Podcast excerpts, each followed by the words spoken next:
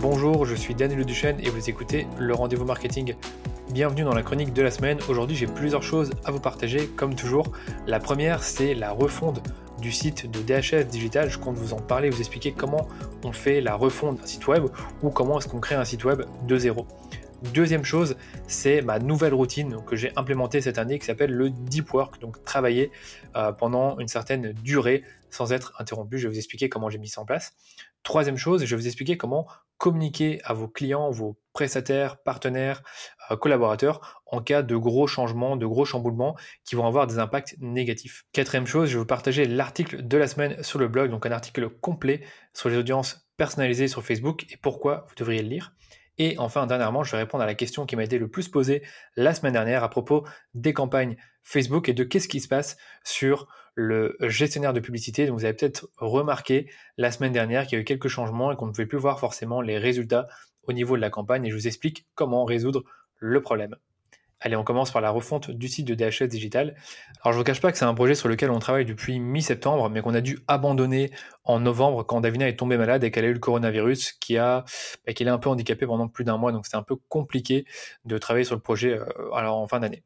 Et on a fini par reprendre le projet ce mois-ci et je voulais vous parler justement de la démarche de, création d'un site web ou de refonte en plusieurs étapes euh, avant d'en faire vraiment un épisode très complet là-dessus avec euh, Dylan et Davina qui ont travaillé sur ce projet. Donc lorsque vous faites un projet de refonte de site web ou même de création, bah, vous devez suivre une série d'étapes que je vais vous décrire. La première, c'est de redéfinir ou définir votre plateforme de marque. Donc j'en avais déjà parlé dans un épisode du podcast il y a quelques semaines, mais c'est vraiment de réfléchir à qui vous êtes en tant qu'entreprise et quelles sont vos valeurs, pourquoi vous faites ce que vous faites, donc quelle est votre mission finalement, quelle est la promesse que vous faites à vos clients et quelle est votre différenciation.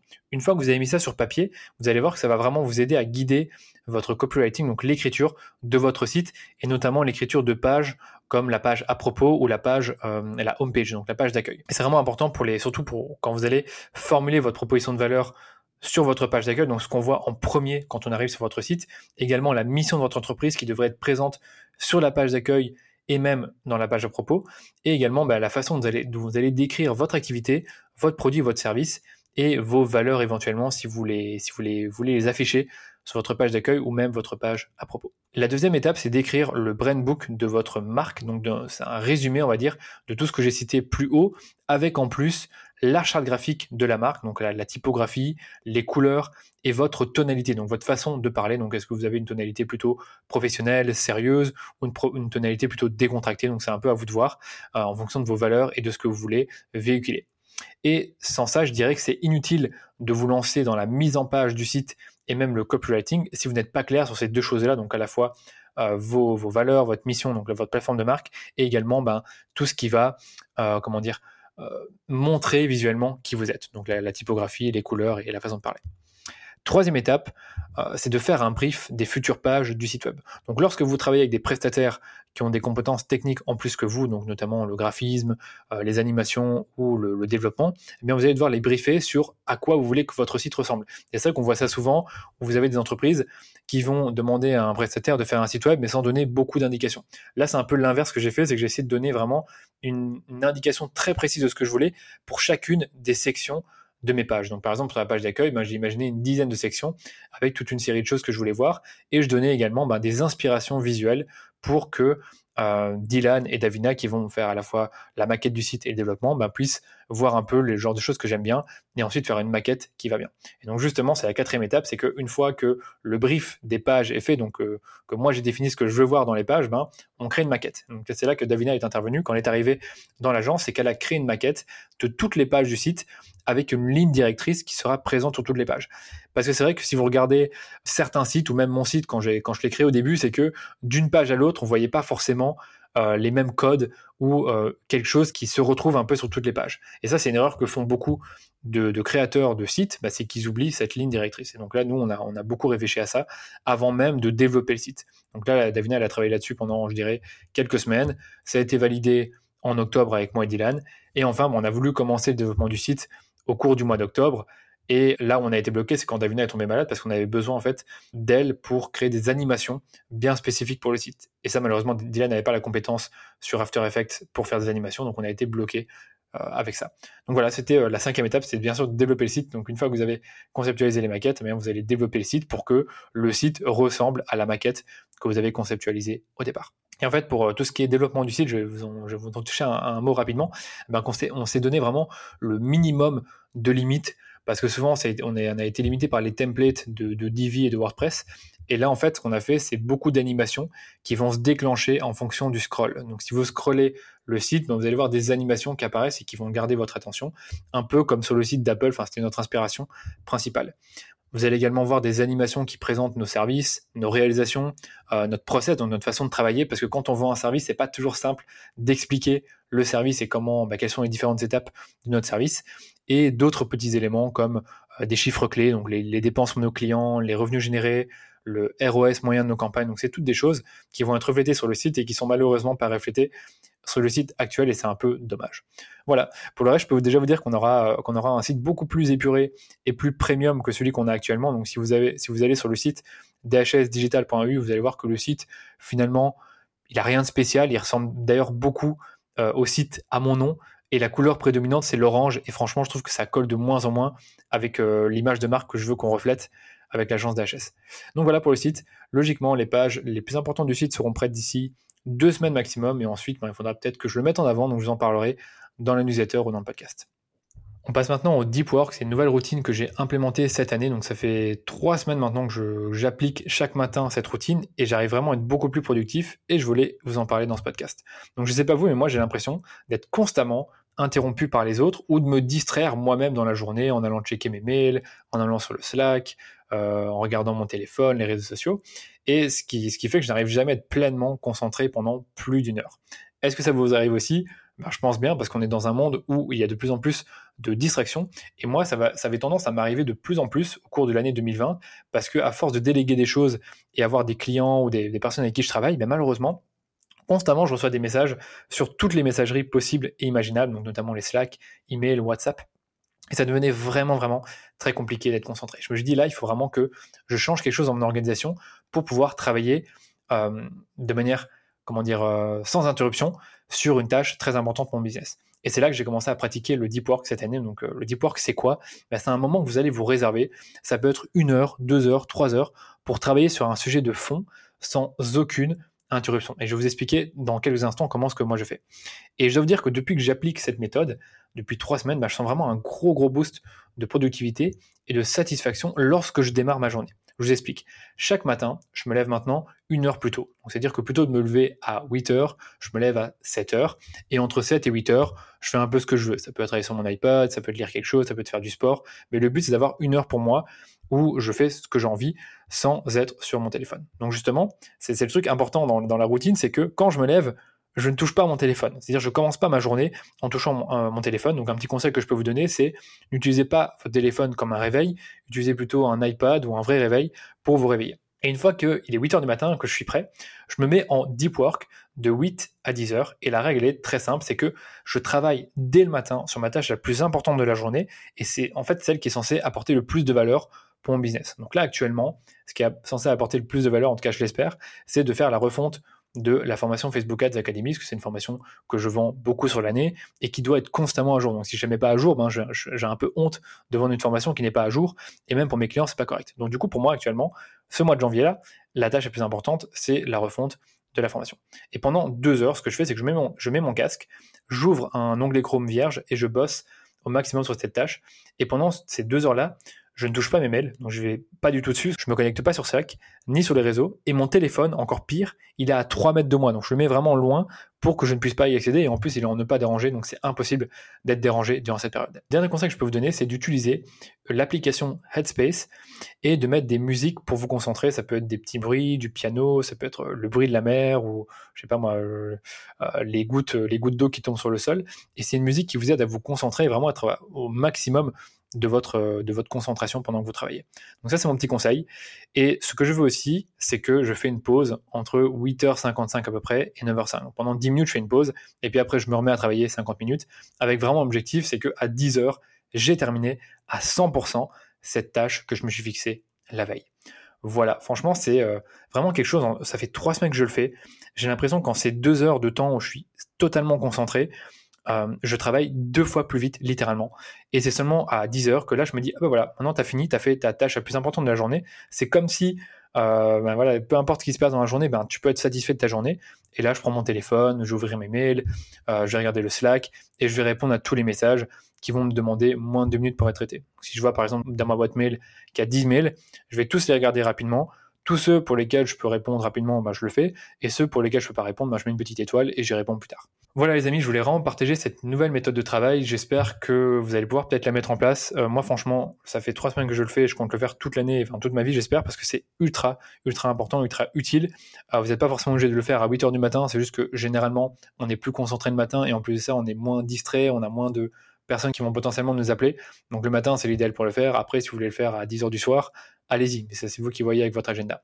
Donc faites le test et dites-moi par message bien sûr si ça marche pour vous aussi. Troisième point, comment communiquer à vos clients ou vos prestataires, euh, collaborateurs en cas de gros chamboulement.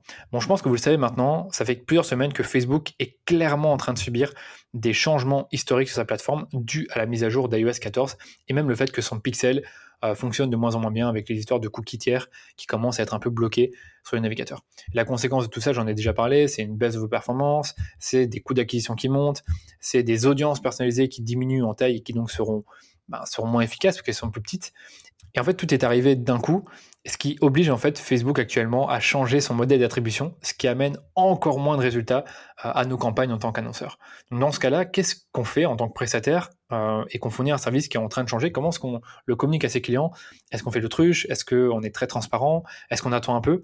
Moi, je vais vous le dire, ce qu'on a fait, c'est qu'on a euh, expliqué clairement à nos clients ce qui se passait. Déjà en amont, déjà fin décembre, on a un peu parlé à certains clients avec qui on est proche, leur expliquer que pour l'instant sur Facebook, ça commence à être un peu chamboulé, que pour l'instant, on ne sait pas trop ce qui va se passer, mais que il est possible qu'en 2021, les résultats des campagnes soient plus bas. Donc voilà, ce qu'on a fait, on a commencé vraiment par prendre un peu la température avec certains clients. Et ce qu'on a fait euh, la semaine dernière, c'est quand, on a vraiment compris exactement ce qui se passait, ben, c'est qu'on a lancé une communication individuelle à chaque client qui explique précisément la mise à jour de, de iOS 14, les changements dans Facebook et à quel point ils peuvent être impactés. C'est ça le problème, c'est qu'en fait, comme ces changements vont vraiment impacter leur business et les résultats des campagnes, donc euh, toutes les données qui remontent et même l'efficacité en elle-même des campagnes, ben, il a fallu être honnête avec eux. Donc, par exemple, pour tous les clients à qui on a euh, expliqué la mise à jour, ben, on leur a expliqué que 30% euh, de leur trafic venait d'iOS, qu'ils avaient X% de leur conversion qui avait lieu au-delà de 7 jours après le clic, et on a même donné pour chacun notre avis sincère sur l'impact potentiel de la mise à jour sur leur compte et les solutions que nous on pense pertinentes et euh, honnêtement, je m'attendais à avoir beaucoup de craintes. Et finalement, on a eu beaucoup de clients qui nous ont remerciés pour notre suivi, pour notre vigilance et la clarté de nos explications. Et au final, ce que j'en retiens, c'est que lorsqu'il y a une petite crise ou un gros chamboulement qui va poser problème pour deux parties, bah, il faut rapidement le dire et surtout arriver avec des solutions concrètes. Parce que je pense que si on est arrivé en disant euh, voilà les changements, voilà ce qui se passe, euh, on est aussi très chamboulé, mais on n'a pas de solution, ça fait un peu bête. Alors que comme là, on avait les solutions ben, qui était évidemment conseillé par Facebook et qu'on a nous-mêmes fait nos devoirs pour montrer à nos clients à quel point l'impact pouvait être important ou non, bah, ça les a rassurés. Alors je sais que ça semble peut-être logique, mais dès qu'il y a du négatif, un changement, quelque chose qui euh, pose problème, on a envie de le cacher, on n'a pas forcément envie de le dire. Euh, je sais aussi que c'est difficile de l'admettre, mais il faut pouvoir le faire, il faut pouvoir avoir l'honnêteté d'admettre qu'il y aura des changements. Donc soyez transparent avec vos clients, vos prestataires ou vos collaborateurs quand il y a des changements avec des répercussions négatives l'article de la semaine sur le blog. Donc euh, j'ai écrit un nouvel article, ça m'a pris quelques heures et je vous parle, des audiences personnalisées. Donc je vous explique vraiment tout ce qu'il y a à savoir sur les audiences personnalisées. Ça fait longtemps que je veux écrire cet article-là. Euh, j'avoue que je l'ai beaucoup postposé parce que c'est un article qui est long à écrire, qui demande un gros niveau de détail.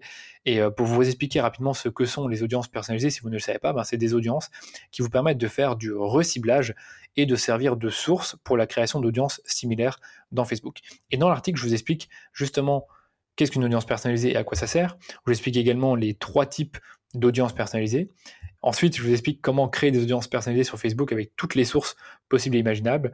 Et enfin, je vous donne vraiment trois astuces de pro pour booster vos campagnes avec les audiences personnalisées. Donc là, on, voit à la fois l'aspect technique, mais aussi l'aspect stratégique. Donc c'est les astuces dont je vous parle. Voilà, j'espère que l'article vous plaira. Vous pouvez le retrouver sur le blog ou en cliquant sur le lien qui sera dans les notes de cette chronique. Et avant de vous laisser filer, je vais répondre à la question qui m'a été le plus posée cette semaine. C'est que vous avez peut-être remarqué, quand vous êtes allé dans votre gestionnaire en milieu de semaine, peut-être le 20, le 21 janvier, que vous ne voyez plus les résultats de, vos campagnes. Donc en gros, vous allez dans votre gestionnaire, vous regardez toutes vos campagnes et vous regardez dans la ligne totale, vous voyez les dépenses, les clics, les coûts par clic, et d'un coup, vous ne voyez plus le ROS, vous ne voyez plus le nombre d'achats, le nombre de prospects, le nombre d'inscriptions. Et en fait, ce n'est pas un bug. Moi, j'ai eu ça très tôt, je pense le mardi ou le mercredi, et j'ai vu que c'était encore là jeudi, donc je me dis ouais, il y a un problème, euh, c'est pas un bug. En fait, il y a bien une solution à ça. Et ce qu'il explique concrètement, c'est que le 19 janvier, Facebook a changé officiellement la fenêtre d'attribution euh, des comptes publicitaires. Donc auparavant, on était sur du 28 jours clic et vu à un jour. Donc concrètement, si vous cliquez sur une pub et que vous achetez dans les 28 jours, eh bien, la, conversion était comptée. Et si vous voyez la pub et que vous convertissez sous un jour, la conversion était comptée également. Sauf que maintenant, on passe sur du, euh, clic à 7 jours et vu à un jour. Et donc là, c'est, d'ailleurs, c'est l'une des conséquences de la mise à jour d'iOS 14 et des limitations de tracking que Facebook va devoir subir. Et, euh, en fait, depuis la mise à jour des fenêtres d'attribution, certains de vos, de vos ensembles de publicité qui sont inactifs sont toujours sous cette fenêtre d'attribution clic à 28 jours et vu à un jour. D'où le fait que, euh, à cause de ça, vous ne voyez pas les résultats agrégés campagne par campagne. Et en plus, si euh, vous avez certaines campagnes qui ont des attributions un peu différentes que l'attribution 7 jours clic vu un jour, bah, malheureusement, vous ne pouvez plus voir les, résultats euh, agrégés sur toutes vos campagnes confondues. J'espère que je suis clair, c'est pas simple de l'expliquer en podcast. Si vous avez le problème, ne paniquez pas, il y a une solution qui est très rapide à mettre en place, qui prendra deux minutes. C'est que vous prenez toutes vos campagnes actives, vous les cochez, vous allez ensuite dans les ensembles de publicité, vous allez voir ici tous les ensembles de publicité de toutes vos campagnes, et vous allez prendre tous les ensembles de pubs inactifs, vous allez les réactiver et les désactiver de nouveau. En fait, ça va avoir pour effet de réinitialiser la, fenêtre d'attribution de tous vos ensembles de pubs. Et ensuite, quand vous reviendrez normalement au niveau de la campagne, vous allez pouvoir voir vos résultats totaux à condition que les fenêtres d'attribution de toutes vos campagnes sont les mêmes. J'espère que je suis clair. C'est pas simple à expliquer. Je vais vous mettre le lien d'un post LinkedIn que j'ai publié vendredi avec une petite vidéo tutoriel qui vous montre exactement comment faire. Euh, je sais que c'est un peu chiant actuellement que euh, bah, malheureusement on peut pas forcément analyser les résultats de manière agrégée sur toutes les campagnes si les attributions, les fenêtres d'attribution pardon, sont différentes. Peut-être que dans le futur ça va changer, mais pour l'instant, en tout cas à ma connaissance sur les comptes que je gère, quand on a des fenêtres d'attribution différentes d'une campagne à une autre, eh ben on peut plus voir les, résultats agrégés. Donc on est obligé de sélectionner toutes les campagnes qui ont la même fenêtre d'attribution pour voir les résultats totaux. Voilà, je pense que la semaine prochaine, je ferai un dernier point sur les solutions qui sont en cours de développement par Facebook pour s'adapter aux changements provoqués par la mise à jour d'iOS 14. Pour l'instant, je vous ai déjà expliqué comment euh, résoudre ce petit bug, enfin ce petit bug, ce petit, euh, ce petit changement qu'il y a dans le gestionnaire, mais il y en aura sûrement d'autres dans les semaines à venir, donc je ferai des points là-dessus dans la chronique. Et voilà pour cette chronique, j'espère qu'elle vous a plu, j'espère qu'elle vous sera utile. Si c'est le cas, comme toujours, vous pouvez me le faire savoir, vous pouvez m'envoyer un message privé sur LinkedIn ou Instagram pour me donner un feedback. Vous pouvez également donner un avis 5 étoiles sur Apple Podcast. Et n'oubliez pas de vous abonner au podcast pour ne pas manquer les prochains épisodes et suivre mes prochaines chroniques. Je vous dis à très vite pour un nouvel épisode du Rendez-vous Marketing.